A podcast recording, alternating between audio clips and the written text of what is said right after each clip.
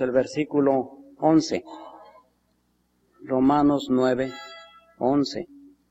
12, 11, perdón. 12, 11. Todos juntos.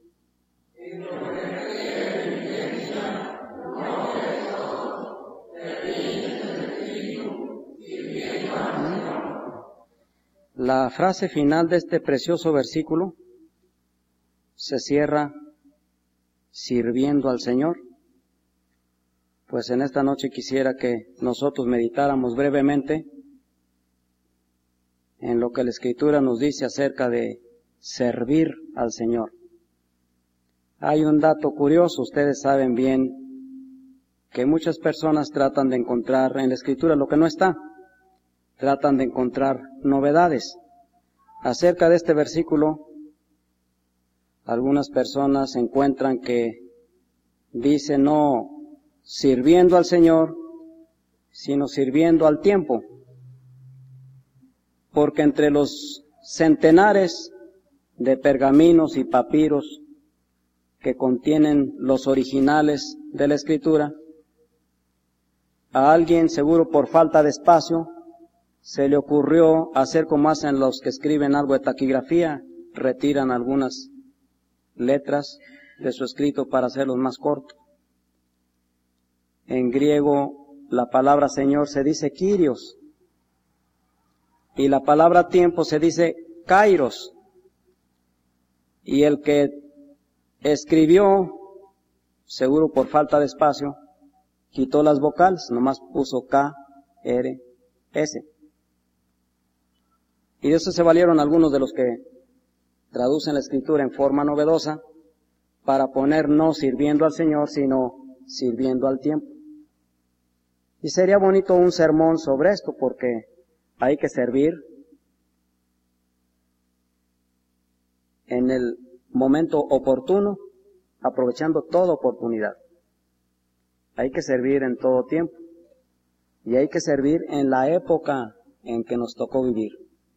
Porque después de todo, Kairos significa tiempo, época, oportunidad.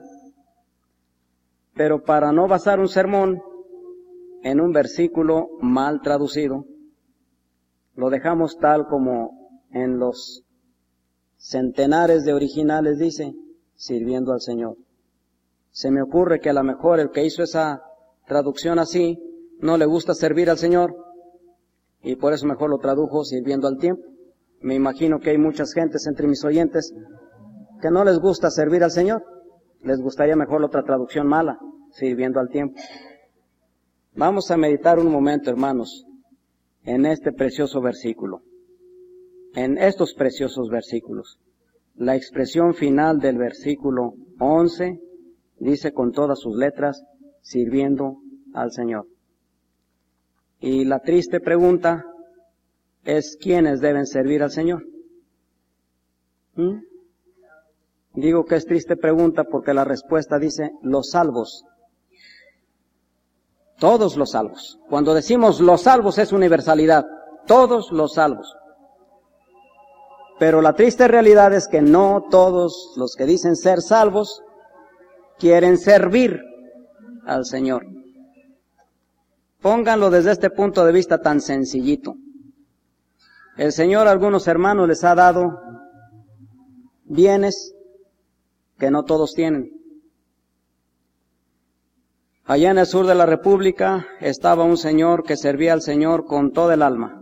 Conoció al Señor Jesucristo y empezó a servirlo. Vamos a usar el término. Los hermanos le decían que servía casi hasta matarse. Pues el hermano hacía mil esfuerzos para resolver el propósito que se había puesto de servir al Señor en un lugar lejano y, muy complicado para llegar. De modo que podía tocar dos, tres puntos pequeños y servir en esos lugares al Señor. Y haciendo un esfuerzo, se compró una motocicleta. Y iba el hermano feliz, me tocó a mí estar de visita ahí, cuando, de evangelista ahí, cuando él llegó temprano el domingo en la mañana por unas cosas más que el pastor le había encargado, pues lo tenía como un excelente hermano de la iglesia, ayudador en la iglesia. Y este hermano llegó a la carrera, nos saludó, hicimos una oración, inmediatamente siguió su camino. Nada podía entretenerlo, ni había pretexto para entretenerse. Y pasó algo muy doloroso. De esos locos que van en los caminos queriendo correrlos como si fuera una anchurosa carretera, lo atropelló y como consecuencia el hermano perdió una pierna. Y creyeron los hermanos de aquella iglesia que esto terminaba con el servicio cristiano de aquel hombre. Va a quedar amargado. Luego, luego dicen, el choque psíquico lo va a frustrar, ya no va a servir al Señor. Pero aquel hombre estaba ansioso que el Señor le diera su salud. ¿Para qué? Pues para levantarse y para seguir prestando el servicio al Señor. Cuando se levantó ya no podía andar en motocicleta, pues hacía el esfuerzo como podía al principio con sus muletas para subirse al camión aquel triste donde tenía que recorrer en más largo tiempo el camino que debía recorrer y el servicio lo siguió prestando, si no igual, mejor. Y habiendo gentes en aquella congregación que tenían automóvil, a pesar de los ruegos, no de él, sino del pastor, no hubo uno solo que quisiera prestar su automóvil para que aquel hermano pudiera ser llevado a una misión. Sirviendo al Señor, no todos los salvos, no todos los salvos. Y eso es lo más triste, que no todos los salvos sirven al Señor. Recibieron la salvación y en forma tan ridícula, tan ingrata, tan egoísta, quieren quedarse con ella sin expresar gratitud al Señor Jesucristo y sin expresar gratitud no es posible expresar servicio, expresar fidelidad, expresar trabajo. Y creo que en esta congregación también muchos de los que son salvos no quieren servir al Señor. Y si el creo que hay muchos que no quieren servir al Señor, les parece dubitativo, pues lo puedo cambiar de otra manera. Estoy seguro porque mis oídos y mi corazón han sentido cuando han sido negación para el servicio.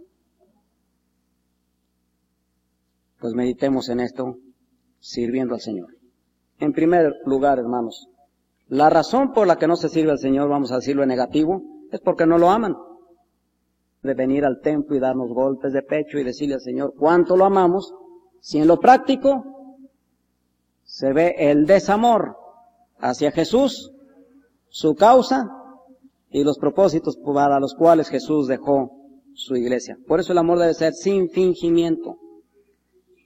El amor que la escritura habla cuando habla de amor de Cristo en el corazón no es sentimentalismo, no es emoción.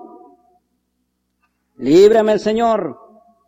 Pero puede ser que muchos de los que pasaron hace ocho días y se arrodillaron, puede ser, corrijo, puede ser que algunos hayan pasado por pura emoción, por sentimentalismo, explotaron la sensibilidad y vinieron.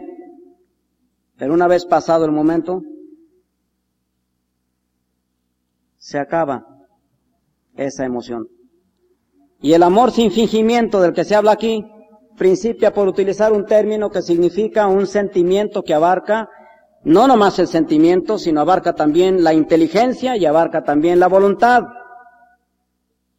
No es un amor superficial, no es un sentimiento precioso que se puede expresar con poesía, pero que no perdura.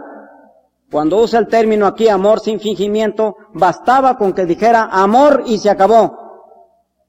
Pero el Espíritu Santo le dijo a Pablo, tienes que ponerle sin fingimiento porque de otra manera más de uno va a eludir el servicio que Cristo reclama con amor.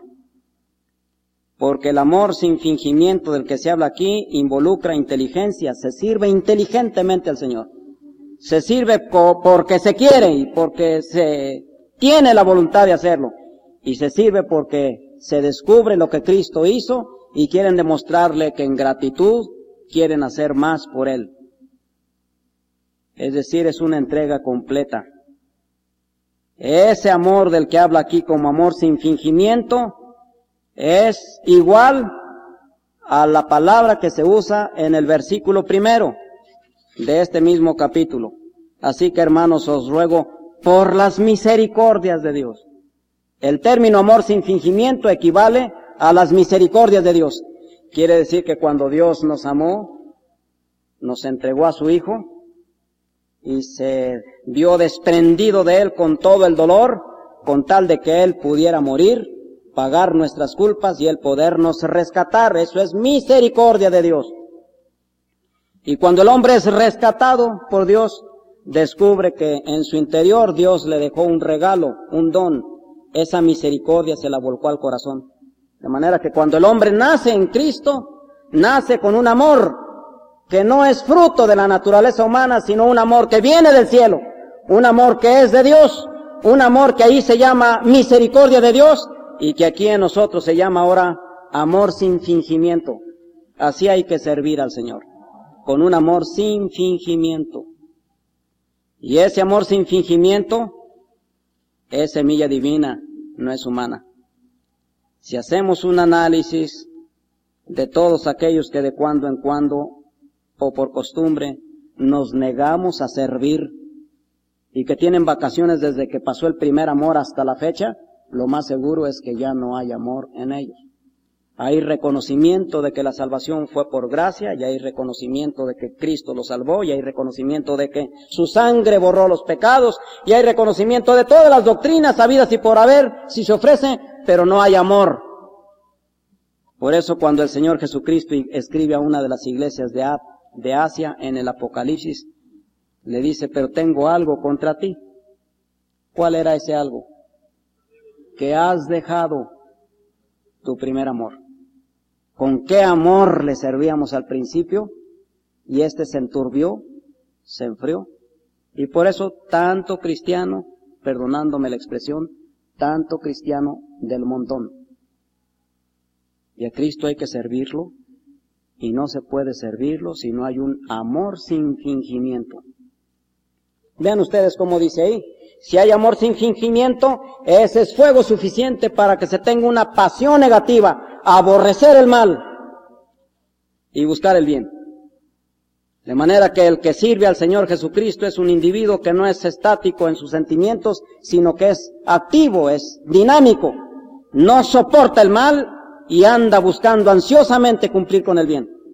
Ese es amor sin fingimiento en el servicio de Cristo. Y podíamos agregar más, amándos los unos a los otros con caridad, con amor fraternal, ese amor que se proclama para con Dios siempre es horizontal. No es posible que quepa en la vida cristiana un individuo que ama a Dios intensamente y que aborrezca a su hermano. O que su hermano sea indiferente para él. Cada vez que encontramos a un individuo que ama intensamente a Dios, lo vemos porque ama intensamente a su prójimo. Sea quien sea, y lleve el carácter que lleve. Servir a Jesús es amarlo con un amor sin fingimiento. Servir a Jesús es servirle buscando ansiosamente cumplir con lo bueno y aborreciendo con todo el corazón lo malo. Servir al Señor Jesucristo con amor sin fingimiento es mostrarlo en forma intensa a los hermanos, previniéndos con honra los unos a los otros. Esta expresión ya la conocen ustedes. Alguien que trata de adelantarse a los demás. Les contaba hace muchos años cuando inauguramos, inauguraron la los nuevos edificios de la Facultad de Odontología. Fue un personaje ahí que había tenido que ver mucho con la facultad, pero que había actuado en forma incorrecta. Llegó ahí el señor gobernador y este personaje nos provocó una risa con tristeza, porque llegaron los señores fotógrafos, los señores de la prensa, y cada vez que veía que el flash estaba preparándose para dispararse, el individuo en forma disimulada ponía el hombro delante del director de la facultad para ver si chocaba el hombro suyo con el del gobernador y aparecer el primer término. Y eso puede suceder en la carrera cristiana también. ¿Qué pasó ahora en estas quejas de el muchachito que no pudieron sacar del derrumbe en donde estuvo ya 15 días, que entorpecieron hasta cierto sentido algunos individuos porque todos querían tener el honor de ser los héroes, de haberlo sacado. Al menos esa fue una de las quejas. Cierta o no, nos puede ilustrar cómo algunos no prevé, proveen el honor del hermano en la fe. Y cuando hay genuino amor, amor sin fingimiento para servir al Señor, si pasa en anonimato no interesa. Si otros se encumbran, glorifican a Dios. No están luchando por primacías, solamente diótrefes, que sin amor era capaz de dividir una congregación y de menospreciar a los mismos siervos de Dios que el Espíritu del Señor les enviaba. Para no alargar más nuestra meditación, hermanos, pasemos al segundo punto. Para servir al Señor no solamente hay que servirlo llenos de amor, sino llenos de fervor. Vean ustedes este versículo. Versículo 11. Lean el versículo 11 en la primera frase.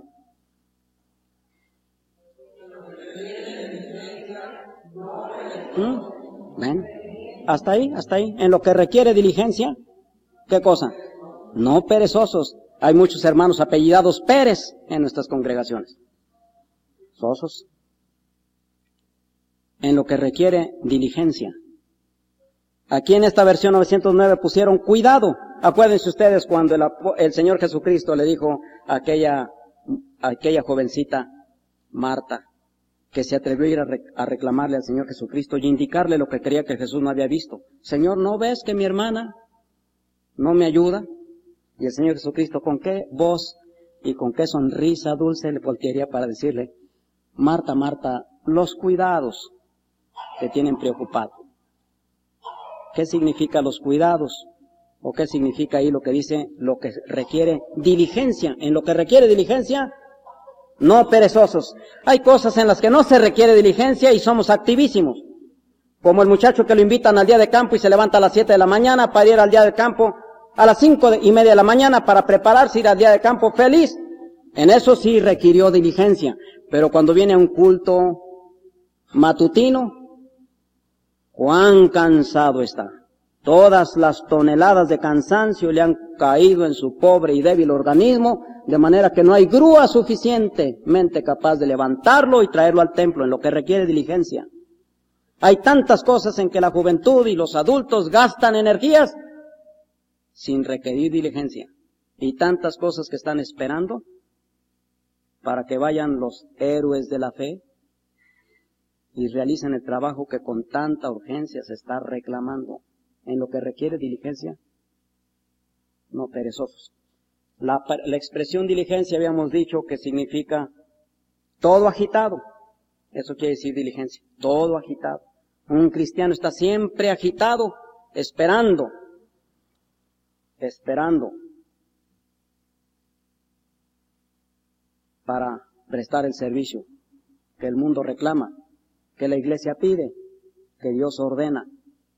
Allá cuando fuimos a nuestra misión, entonces era una misión, a nuestra misión de Quila, Jalisco. Nos fuimos por allá a otras misioncitas que ellos habían abierto y los hermanos en la fe cometieron el grave error, el grave error de darme un caballo. Pues nos subimos al caballo ya Estábamos ahí esperando que llegaran otros dos hermanos para irnos y yo notaba cómo el caballo estaba inquieto, moviéndose en el mismo lugar, pero en forma molesta. Me molestaba. Y luego cuando empezaron los hermanos a echar a andar sus, sus caballos, este en el que iba su servidor faltó poco para que se desbocara. Y un hermano hasta aventó el sombrero y aventó el zarape por alcanzarme y detenerlo. Y luego me dijo, perdón hermano, ¿le dimos un caballo de carreras? Y está acostumbrado que cuando vea un animal que empieza a caminar, él empieza inmediatamente casi a desbocarse. Me imagino que esta expresión diligencia puede aplicarse a un cristiano que está siempre con la energía lista para destaparse, para prestar el servicio al Señor. Y no espera que ande una comisión empujándolo como Sísifo a ver si es posible que despierte de su letargo y a regañadientes empiece a darnos el grande honor de servir en lo que se le suplica. Pues yo creo que para muchos hermanos ya se está acabando el tiempo a medida que vamos avanzando en los dichos, pero no los digo yo. Aquí dice claramente, en lo que se requiere cuidado o diligencia, no perezosos, ardientes en espíritu, sirviendo al Señor. De manera que la razón segunda, la, la, la cosa segunda que debemos pensar en cuanto al servicio al Señor es que debemos servirlo no solamente llenos de amor, sino llenos de fervor, diligencia, no perezosos. Aquí la expresión ardientes en espíritu, ustedes la tienen de otra manera en, en esa versión, fervientes en espíritu. Y esta expresión ferviente y ardiente en realidad hace alusión al término celo. ¿Se acuerdan de ustedes aquel pasaje tan precioso de la Escritura en donde el Señor Jesucristo llega a la casa de su Padre Celestial y ve el comercio y se indigna, se indigna justamente y pronto hace un azote y no azota a los hombres, empieza a espantar a cuanto animal tienen ahí para su venta y voltea los, las pilas de dinero que tienen ahí para engañar a los pobres extranjeros y, y ordena llévense los palominos.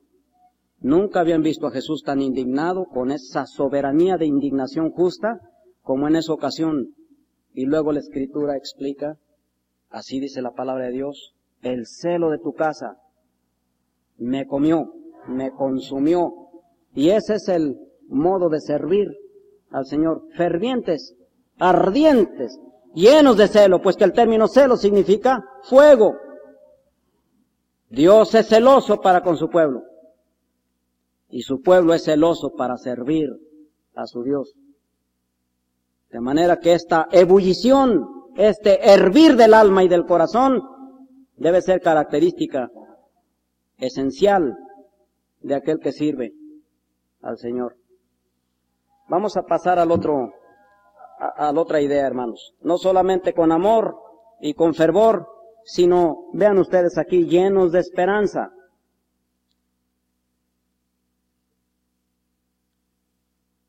Versículo 12. Gozosos en la esperanza, sufridos en la tribulación, constantes en la oración. ¿Está igual ahí que aquí? Gozosos en la esperanza. Hay que servir llenos de esperanza. ¿Qué es la esperanza? Pues esa virtud teologal que juntamente con el amor y la fe son timbre característico de un cristiano. Hay amor, hay fe y hay esperanza y la suma es un cristiano, a fuerza. De manera que hay que servir al Señor gozosos en la esperanza. El Señor Jesucristo lo decía de otra manera, el que trabajaba para sembrar, pues sembraba con esperanza. Y lo repite el apóstol Pablo, el sembrador siembra con la esperanza. Si un individuo ve, no tiene esperanza de que llueva, como llueve cada año, no tiene esperanza de que los bueyes trabajen como los puede hacer trabajar para levantar el arado, no tiene esperanza de que la semilla sea buena, se muere de hambre porque se queda en su casa acostado y la pereza lo mata, pero se levanta a la hora apropiada y empieza silbando a hacer su trabajo y feliz regresa a su casa cansado, agotado, duerme un poquito y se levanta otra vez porque tiene esperanza en la obra que está realizando. Y muchos de los cristianos que se han dedicado a no ser diligentes, diligentes, sino lo contrario, como dice aquí, a la pereza, pueden arguir que tuvieron experiencias que ahora les afirma en que no hay esperanza en esta obra. Bien podemos decir tanto agotamiento, tanto trabajo, tanto sacrificio y hasta mártires en nuestra causa, en nuestra causa gloriosa. ¿Para qué? Cuáles son sus resultados. Los que les gustan tanto las estadísticas hubieran sacado de la obra al mismo Señor Jesucristo. ¿Dónde estaban los resultados después de haber predicado un gloriosísimo evangelio y haberlo confirmado con virtud, en maravillas, milagros y señales? Cuando al a las pocas horas de haberle gritado, bendito el que viene en el nombre del Señor, estaban ya gritando, crucifícale. Y la chusma estaba rodeando la cruz para gritarle todavía insultos. Dice uno, ¿qué esperanza podía albergar el Señor Jesucristo? Clamó como voz en el desierto, pero he aquí los resultados a través de los siglos. Ni las puertas del infierno pueden prevalecer contra la obra gloriosa que se hace en el nombre de Cristo, llenos de amor, llenos de fervor y llenos de esperanza.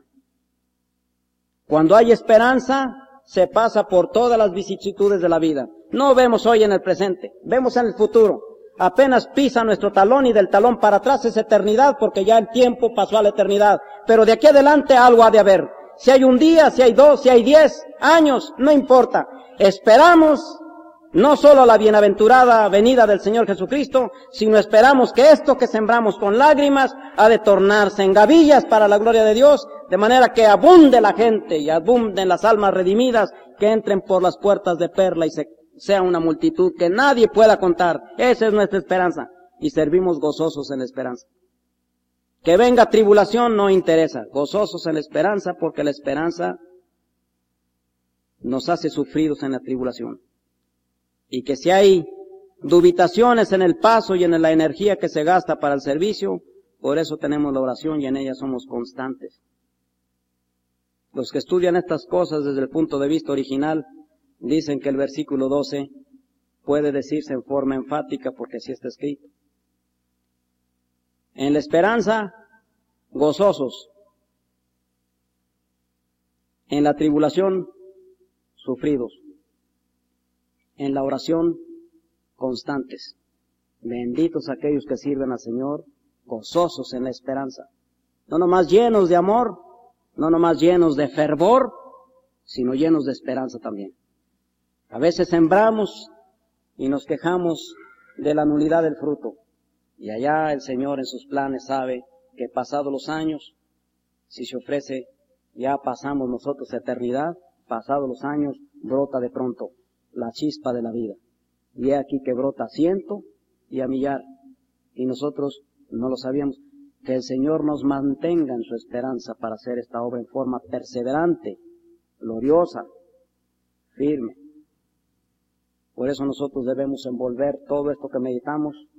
Si hay fe en Cristo, sirvámosle con amor, con fervor, con esperanza. Porque todo lo que hacemos aquí a su tiempo cosecharemos, que ni los graneros de José podrán compararse a la gloriosa cosecha que el Señor Jesucristo ha de levantar de todo aquello que en su nombre hicimos con amor, con fervor, con esperanza. Vamos a inclinar nuestro rostro, hermanos, vamos a orar. Padre nuestro, en el nombre del Señor Jesucristo te rogamos que tu Espíritu Santo tome estos preciosos pasajes y los aplique en forma directamente y corazón de cada uno de los que estamos aquí reunidos. Señor, no permitas que alguien ponga una cortina de acero para que tu espíritu no aliente en él amor, fervor y esperanza. Que no resistamos a la visión celestial.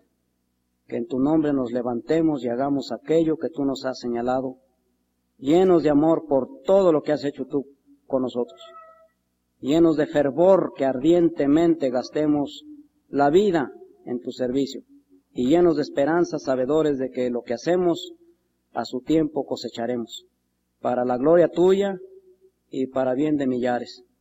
Por eso ponemos a cada uno, a cada uno de los aquí reunidos en esta noche, Señor.